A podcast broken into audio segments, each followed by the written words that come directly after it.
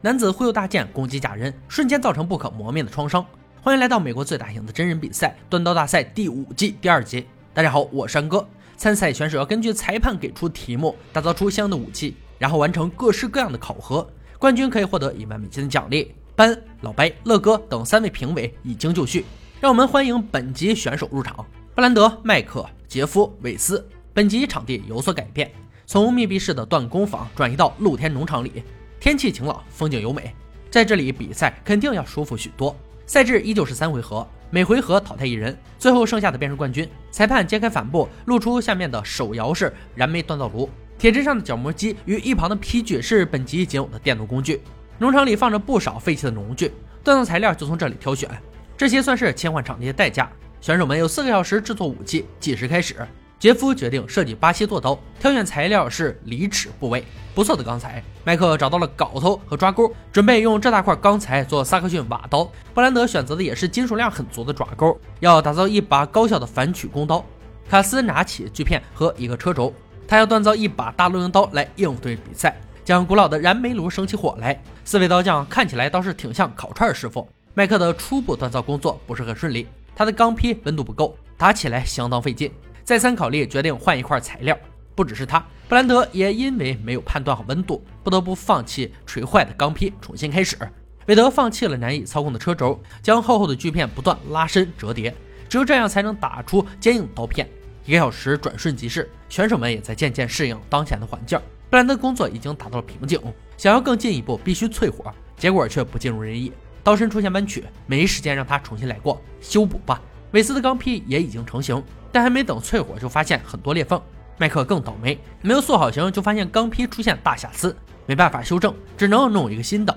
他还有两个小时二十分钟的时间，应该没问题。至于杰夫，他到现在都没有搞定燃煤炉，因为调不好温度，进度始终落后于他人。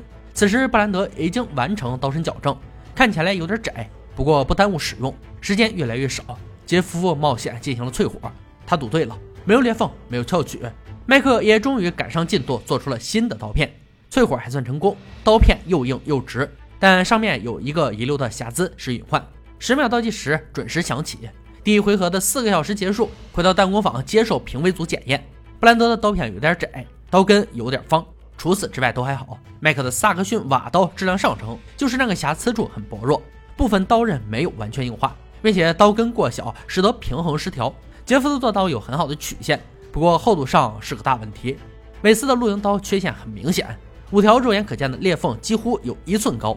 我们都知道结构性问题是不容忽视的，所以很遗憾，韦斯将第一回合被淘汰。他或许有很娴熟的锻造工艺，但没能在本次比赛中展现出来。剩余的三人进入第二回合，规则很简单：设计制作刀柄，使手中的刀片变成功能齐全的武器，要求顶端设置隐藏挂绳孔。三小时时间计时开始。麦克采用焊接来修复刀身瑕疵，老白非常不认可这种方式，极有可能造成刀身结构破损。布兰德做的第一件事是给刀根打孔，搞定挂绳后制作护手，忙碌中透着井然有序。杰夫挑选了材料后，开始将刀磨薄，控制刀可以通过测试的程度。时间很快过去两个小时，布兰德开始把手制作。第一次使用五分钟环氧树脂，让他有些紧张，好在没出现什么太大状况。十秒倒计时再度响起，第二回合到此为止，开始检验环节。首先由班进行强度测试，对提印砍击十次来观察武器表现。布兰德反曲弓先来，班挥舞利刃全力攻击提印，造成严重伤害的同时，刀身依然笔直，刀刃有点褶皱，但问题不大。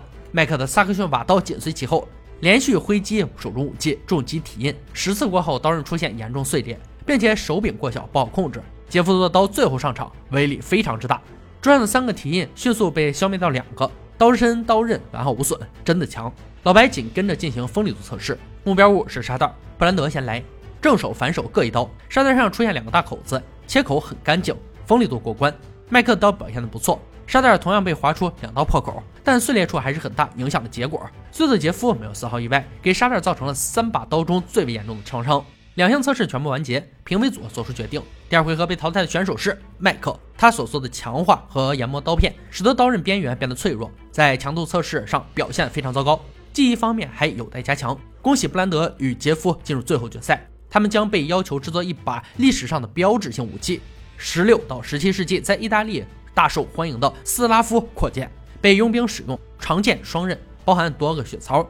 小型花篮造型的护手能很好的保护手部，在大型游戏《刺客信条》中广为人知。制作要求主要包括蓝形护手和猫头柄端。五天时间回家锻造，计时开始。杰夫非常喜欢这种造型美丽的大剑，他决定用强韧的五幺六零钢来做剑身，强度肯定是有的，但一想到有机会夺冠，就完全不是事儿了。布兰德这边也是动力十足，给钢坯加热的闲暇功夫还不忘健健身，体力充沛的让人羡慕。杰夫用了三天时间完成塑形，开始热处理。从淬火槽中取出后，却得到了一把弯曲的剑身。时间紧迫，必须趁它冷却前将它拉直。常见的三点矫正法有些作用，但还是留下了轻微翘曲，得进一步处理。相比之下，布兰德就要顺利得多。热处理过后的剑身笔直，让他非常激动。现在可以集中精力做剑柄了。第五天，杰夫彻底矫正了剑身，剩下的时间来做剑柄勉强够用。